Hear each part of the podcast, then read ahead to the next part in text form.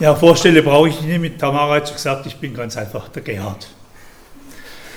Meine Kinder nennen mich nicht Gerhard, die sagen Papa zu mir. Und meine Frau sagt meistens Opa. Weil wir nämlich acht Enkel haben und meistens geht es irgendwo um unsere Enkel. Der Älteste steht jetzt wahrscheinlich auf dem Fußballplatz oder demnächst. Der ist 21 und der Kleinste ist 7. Da könnt ihr die beide vorstellen. Aber bei uns dreht sich alles um Kinder und Enkel. So, aber jetzt, heute geht es um die Predigt. Es nennt sich die Abschiedspredigt des Paulus an die Gemeindeleiter von Ephesus. Jetzt war das keine Predigt, wie wir sie gewöhnt sind, 25 Minuten und dann ist Schluss. Aber inhaltlich wollte der Paulus den Gemeindeleiter nochmal das Wichtigste seiner Botschaft, die er in Ephesus gebracht hat, über lange Jahre einfach nochmal zurückholen, erinnern. Paulus war gerade auf dem Weg von Philippi in Griechenland nach Jerusalem. Und da wollte er sich nicht nochmal aufhalten in Ephesus, ist als Reisegast in einem Schiff Natürlich nicht in so einem Luxusdampfer, wie wir es heute haben. Also im Schiff nach Milet gefahren und hat gewünscht, nochmal seine ehemaligen Mitstreiter oder denken wir vielleicht besser an seine Glaubenskinder. Einfach, er wollte sich nochmal mit ihnen treffen. Das Treffen war schon sehr gefühlsbetont.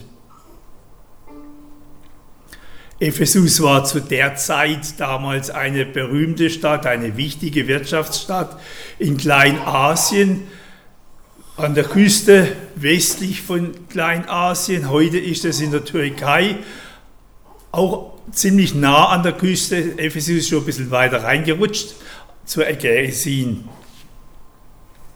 Lukas beschreibt die Sache, das Treffen in seinem 20. Kapitel in der Apostelgeschichte. Es war mit dem Gefühl des Abschiednehmens verbunden. Und ich lese den ersten Teil des Geschehens und den Schluss der Aufzeichnung, damit ihr einfach mit hineingenommen werdet, ein bisschen in die Situation von dem Treffen. So wie das ist? Ja. Ich fange an mit Vers 17. Von Milet, das liegt südlich von Ephesus, von Milet aus schickte Paulus einen Boden mit der Nachricht nach Ephesus, dass er gern mit den Leitern der Gemeinde sprechen würde. Und als sie alle gekommen waren, sagte er zu ihnen, was er ihnen gesagt hat, das bringe ich noch in der Predigt. Jetzt lesen wir einfach weiter ab Vers 36. Nach diesen Worten knieten alle nieder und Paulus betete mit ihnen. Sie küssten und umarmten Paulus zum Abschied. Viele weinten laut. Vor allem deshalb, weil er ihnen gesagt hatte, sie würden ihn nicht wiedersehen.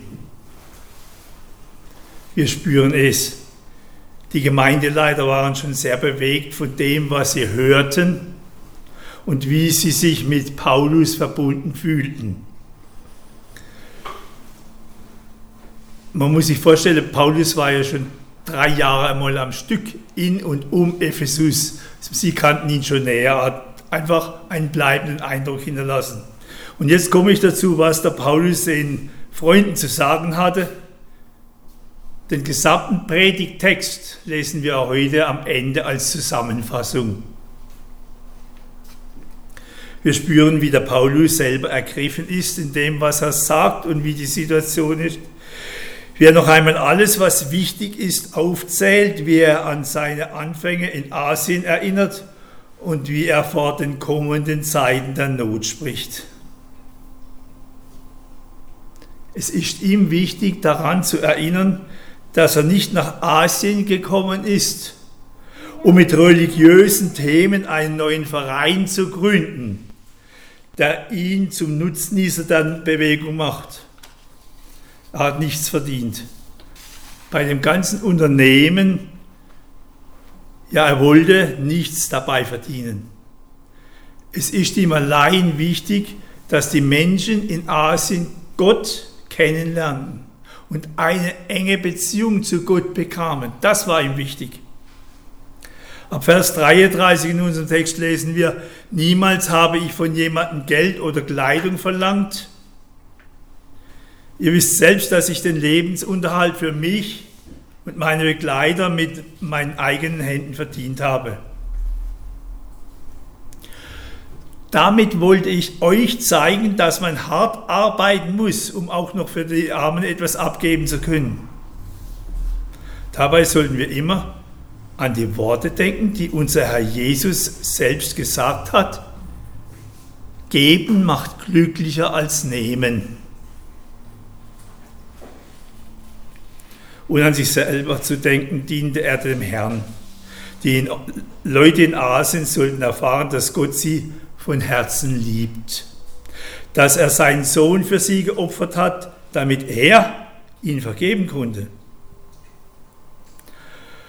Paulus machte die Menschen in Asien mit der Situation bekannt, dass alle Menschen von Gott getrennt sind wegen ihrer Sünde.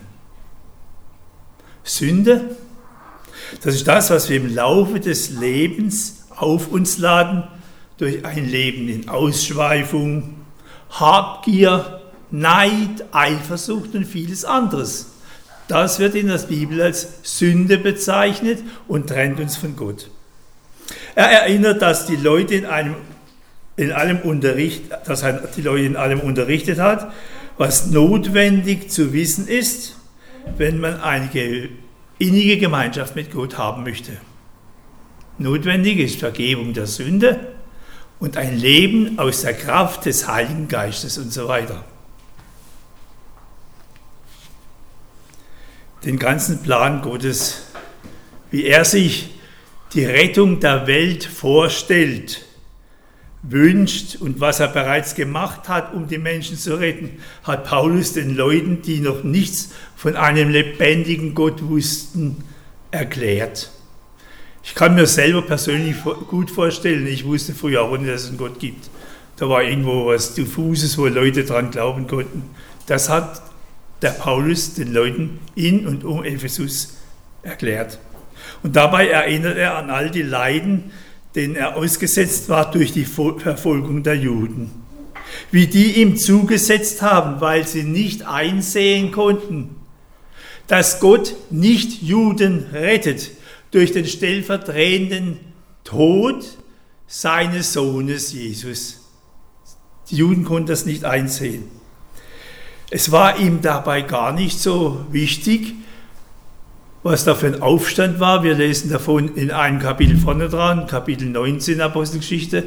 Da hatte es einen großen Aufstand gegeben mit der Goldschmiedezunft. Das war dem Paulus nicht wichtig. Ihm hat es wehgetan, dass Juden Juden, von denen er selber abstammte, so bösartig sind und ihn verfolgten oder auch einfach andere Völker, wie will ich sagen, sagen, Gott ist nicht für die da. Oft hat er die Botschaft von Gott den Leuten gepredigt in Synagogen, auf freien Plätzen und manchmal in seelsorgerlichen Gesprächen bei ihnen zu Hause. Er erinnert bei dem Treffen daran, dass er sich den Job als Missionar nicht selber ausgesucht hat. Und dabei denkt er bestimmt an seine persönliche Berufung durch Gott selber. Von der lesen wir zweimal in der Apostelgeschichte. Einmal Apostelgeschichte 9, Vers 15. Der Herr sprach zu Hananias. Das war ein gläubiger Mann in Damaskus. Geh nur hin, denn dieser ist mein auserwähltes Werkzeug, dass er meinen Namen trage vor Heiden und vor Könige und vor das Volk Israel. Wir lesen in Apostelgeschichte 13, Vers 2, als sie aber, das war die Gemeinde in Antiochien, als sie aber Gottesdienst hielten und fasteten, sprach der Heilige Geist, sondert mir aus Barnabas und Saulus zu dem Werk, zu dem ich sie berufen habe. Auch die Gemeindeleiter in Ephesus haben sich ihre Aufgabe nicht selber ausgesucht. Das erfahren wir durch die Erinnerung im Vers 28. Von jetzt an müsst ihr auf euch selbst achten und auf die ganze Gemeinde, für die euch der Heilige Geist als Hirten eingesetzt hat. Er soll die Gemeinde Gottes hüten, die er sich durch das Blut seines Sohnes erworben hat. Und vor dieser Erinnerung hat der Paulus den Leuten damals um ihn herum etwas gesagt, was sie doch sehr mitgenommen hat. Ich lese vor, Vers 22. Ich gehe jetzt nach Jerusalem und es ist der Heilige Geist, der mich dazu drängt. Was mir dort geschehen wird, das weiß ich nicht. Nur dies eine weiß ich, dass, ich, dass mich Gefangenschaft und Leiden erwarten. Denn das bestätigt mir der Heilige Geist deutlich in allen Städten, die ich besuche. Hört, was ich euch nun, nun sagen möchte. Ich weiß, dass keiner von euch, den ich von Gottes Reich gepredigt und bei denen ich gelebt habe, mich wiedersehen wird. Wir hören, hörten jetzt eben ein weiteres Mal davon, dass der Paulus sich seinen Missionsdienst nicht selber ausgesucht hat, sondern dass es Gott war, der ihn durch Menschen oder seinen Geist beauftragt und geführt hat. Eben haben wir gelesen, dass es Gottes Geist war, dass er ihm sagt, geh nach Jerusalem. Und dabei wusste er oft nicht über Details Bescheid, aber er wusste, Gott führt mich. Dieses Wissen ist ihm außerordentlich wichtig und es ist für die Gemeindeleiter wichtig, dass sie von Gott beauftragt und befähigt werden. Und es ist in gleichem Maße für uns wichtig, dass wir wissen, Gott führt mich. Wissen wir das gewiss?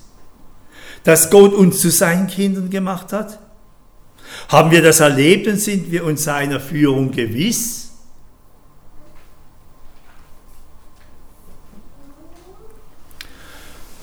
Nachdem er die Gemeindeleiter über den, seinen zukünftigen Weg aufgeklärt hat, ist es ihm ein Anliegen, die Gemeinde vor den kommenden Verführungen durch Leute zu warnen, noch wichtig.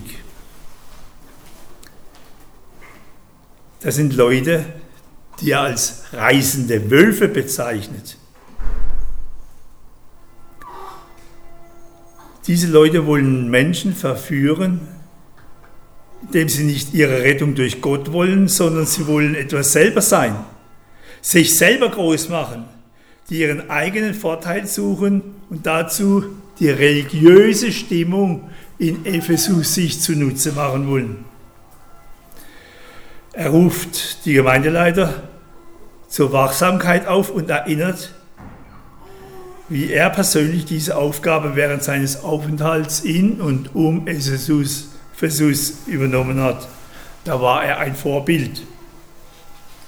Und vor solchen Verführern werden alle Gemeinden immer wieder heimgesucht.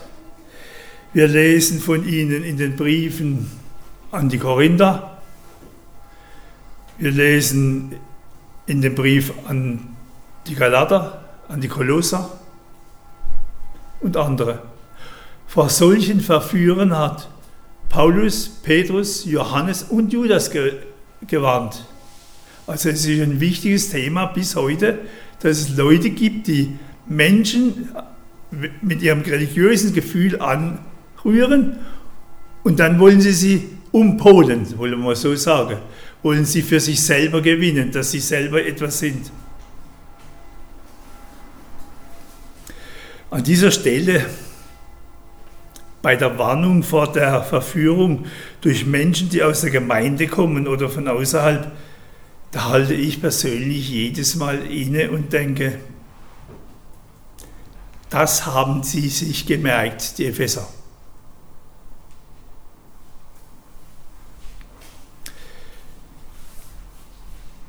Das gibt mir zu denken, denn die Epheser sind hart geworden. Sie haben die erste Liebe verloren. Sie haben vergessen, was Frucht in ihnen ist. Vor lauter, lauter Aufpassen, dass da nichts Falsches, keine falsche Lehre in die Gemeinde kommt. Später lesen wir in einem Brief an die Epheser, wo der Herr Jesus selber dem Johannes das in die Feder diktiert. Ich lese da ein paar Verse vor. Ich kenne deine Werke und deine Mühsal und deine Geduld und weiß, dass du die Bösen nicht ertragen kannst. Und du hast sie geprüft, die sagen, sie seien Apostel und sind es nicht, und hast sie als Lügner befunden. Und hast Geduld und hast meinen Namen, um meines Namens willen, die Last getragen und bist nicht müde geworden. Aber ich habe gegen dich, dass du deine erste Lieben verlassen hast. Denke daran, aus welcher Höhe du gefallen bist, und tue Buße und tue die ersten Werke. Wenn aber nicht, werde ich über dich kommen und deinen Leuchter wegstoßen von seiner Stelle, wenn du nicht Buße tust. Das macht mir immer Gedanken, dass ich nicht vor Recht haben die Liebe vergesse. Und dann bete ich, Herr, hilf, dass ich das nicht verliere. Paulus hatte nicht viel Zeit, Ephesus noch einmal zu besuchen. Er wollte auch nicht einfach von der Bildfläche verschwinden. Tief gerührt trifft er sich ein letztes Mal mit den Gemeindeleitern. Er erinnert an die Hauptaufgabe, die er als von Gott beauftragter Missionar bei ihnen erfüllte. Er erinnert an seinen vorbildlichen Lebensstil und sagt deutlich, dass das nun ihre Aufgabe ist. Und schließlich erleben wir, dass Missionsdienst nicht das Abarbeiten theologischer Regeln ist, sondern zutiefst geprägt ist von einer persönlichen Beziehung zu Gott und zu den Menschen, die um uns herum gestellt sind, mit denen wir Kontakt haben. Und da möchte ich Mut machen, zu einer Beziehung einzugeben, einzugehen. Mit Gott und mit denen, die um euch herum sind. Und ihr werdet erleben, dass Gott so einen Weg segnet. Und wir lesen jetzt als Zusammenfassung noch den Predigtext. Sigrid wird es uns vorlesen.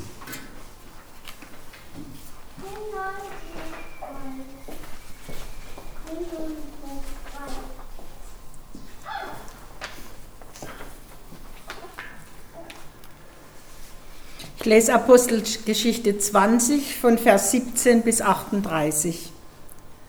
Von Milet aus schickte Paulus einen Boten mit der Nachricht nach Ephesus, dass er gern mit den Leitern der Gemeinde sprechen würde.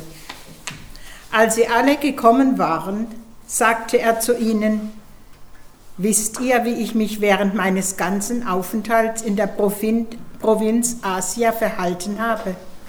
Und zwar vom ersten Tag an.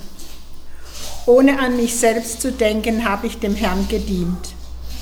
Oft unter Tränen und in schweren Prüfungen, weil die Juden mich verfolgten. Ihr wisst auch, dass ich nichts verschwiegen habe. Ich habe euch alles gepredigt und gelehrt, was eurer Rettung dient, öffentlich, aber auch in euren Häusern. Juden wie Nichtjuden habe ich eindringlich aufgefordert, dass sie zu Gott umkehren und an Jesus, unseren Herrn, glauben sollen. Ich gehe jetzt nach Jerusalem und es ist der Heilige Geist, der mich dazu drängt. Was dort mit mir geschehen wird, weiß ich nicht. Nur dies eine weiß ich, dass mich Gefangenschaft und Leiden erwarten. Denn das bestätigt mir der Heilige Geist deutlich in allen Städten, die ich besuche. Aber mein Leben ist mir nicht wichtig. Vielmehr will ich bis zum Schluss den Auftrag ausführen, den mir Jesus der Herr gegeben hat. Die rettende Botschaft von Gottes Gnade zu verkündigen. Hört, was ich euch nun zu sagen möchte. Ich weiß, dass keiner von euch, denen ich von Gottes Reich gepredigt und bei denen ich gelebt habe, mich wiedersehen wird. Deshalb erkläre ich euch heute, ich bin nicht schuld daran, wenn einer von euch verloren geht, denn ich habe nichts verschwiegen, sondern euch den ganzen Plan Gottes zur Rettung der Welt verkündigt.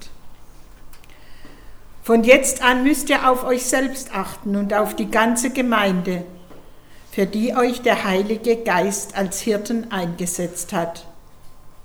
Ihr sollt die Gemeinde Gottes hüten, die er sich durch das Blut seines Sohnes erworben hat. Denn ich weiß, wenn ich nicht mehr da bin, werden sich falsche Lehrer in die Gemeinde einschleichen und wie reißende Wölfe über euch herfallen. Sogar innerhalb der Gemeinde wird es Männer geben, die nur deshalb die Wahrheit verfälschen, weil sie Menschen, die zu Jesus gehören, für sich selbst gewinnen wollen. Seid also wachsam.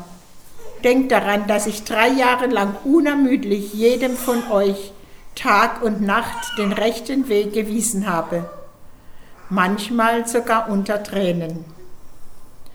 Und nun vertraue ich euch Gottes Schutz an und der Botschaft von seiner Gnade. Sie allein hat die Macht, euch im Glauben wachsen zu lassen und euch das Erbe zu geben, das Gott denen zugesagt hat, die zu ihm gehören. Niemand habe ich von jemand, niemals habe ich von jemand Geld oder Kleidung verlangt.